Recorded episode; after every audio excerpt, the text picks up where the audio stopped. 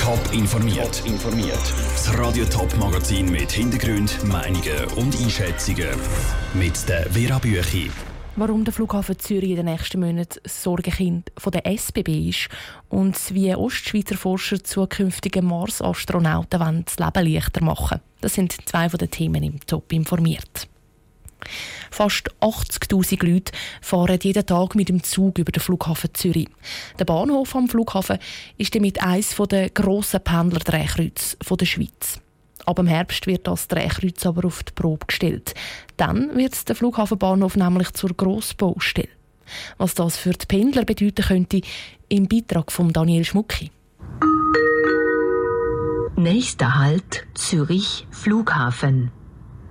Next stop Zurich Airport. Die Zugdurchsage ist vom Oktober bis im nächsten April deutlich weniger zu hören.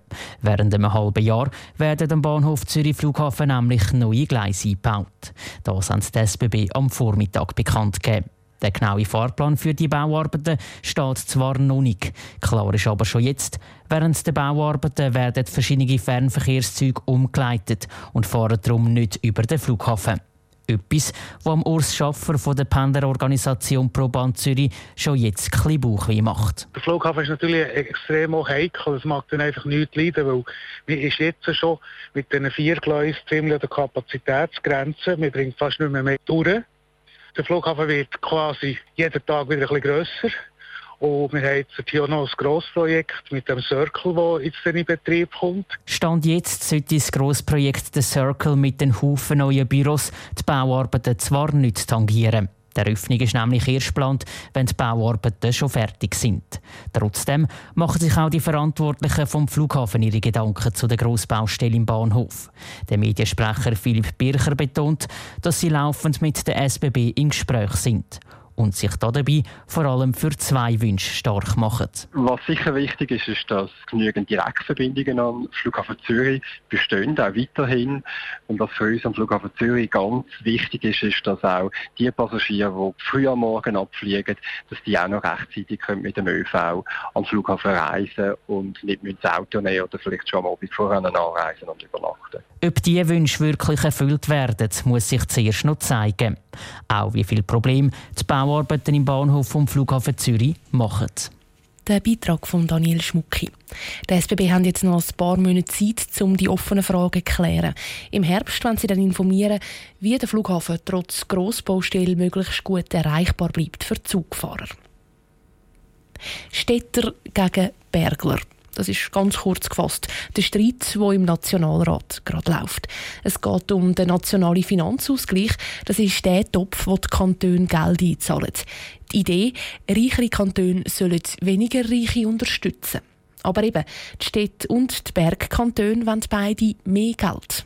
Aus dem Bundeshaus, der Matthias Strasser. Jahrelang haben die Kantone miteinander verhandelt für die neuen Regeln beim Finanzausgleich. Der Grund, Fehlanreize sollen beseitigt werden. Für viele Kantone war es nämlich mit dem Finanzausgleich gar nicht attraktiv gewesen, sich finanziell besser zu stellen, zum Beispiel mit einem Sparprogramm. Der SVP-Nationalrat Franz Grüter erklärt. Das heisst, wenn die mehr Steuereinnahmen einnehmen, verlieren sie mehr als das, was sie einnehmen an Finanzausgleich. Oder andersrum gesagt, es lohnt sich eigentlich für elf Nehmerkantone gar nicht, sich zu verbessern. Und das sollte natürlich nicht sein. Die Kantone haben darum miteinander verhandelt. Am Schluss ist ein Kompromiss herausgekommen, wo 22 von den 26 Kantonen können zustimmen konnten. Und auch Matthäa Meyer, SP-Nationalrätin, könnte da dahinter stehen. Die Idee ist ja so, dass Bergkantone zusätzliche Lasten haben, die man ausgleichen und dass die Stadtkantone zusätzliche soziale Lasten haben. Ein höherer Anteil von Armutsbetroffenen, von älteren Personen, dass man die zusätzlich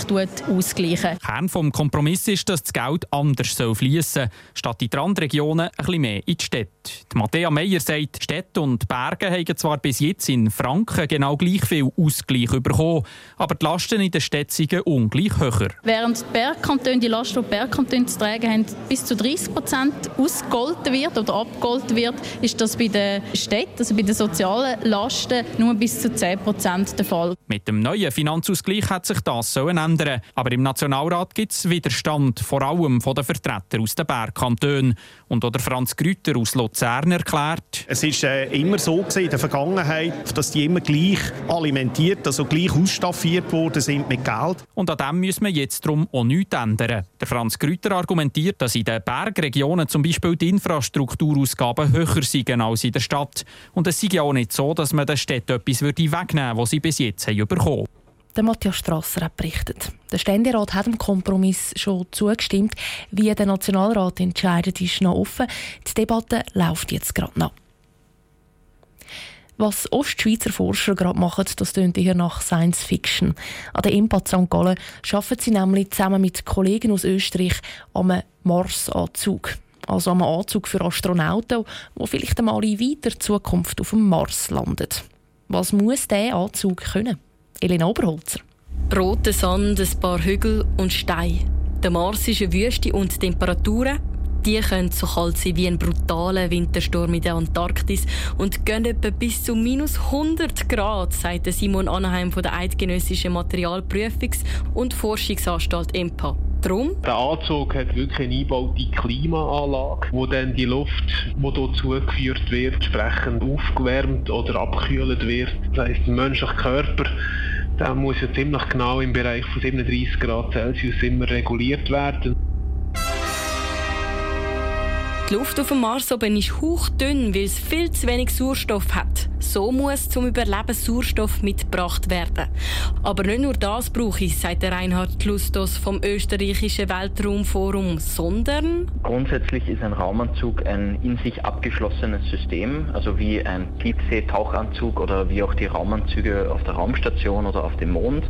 Das heißt, da muss man jede Verbindung, die man hat, äh, zu Handschuhen, zu den Schuhen, wirklich ganz genau darauf schauen, dass da nirgends nicht einmal eine kleinste Ritze ist. Der Marsanzug selber.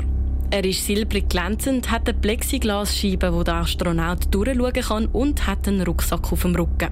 Und weil er so viel muss können, ist er, Achtung, etwa 45 Kilo schwer. Das Gewicht ist eine riesen Herausforderung, erklärte Simon Anaheim. Das Gewicht ist vor allem auf den Schultern, aber eben auch auf den Hüften aufgebracht. Und jetzt geht es darum, wie gut kann man das Gewicht verteilen dass es eben nicht lokal zu zu grossen Druckeinwirkungen kommt, die dann die Blutversorgung dann unter Umständen kann unterbrechen oder gewisse Nerven kann in Mitleidenschaft ziehen. Der Impa-Forscher Simon Anaheim im Beitrag von Elena Oberholzer. Bilder von dem Marsanzug gibt es auf toponline.ch. Das erste Mal getestet wird nächstes Jahr in der Wüste in Israel. Top informiert, auch als Podcast. Mehr Informationen gibt es auf toponline.ch.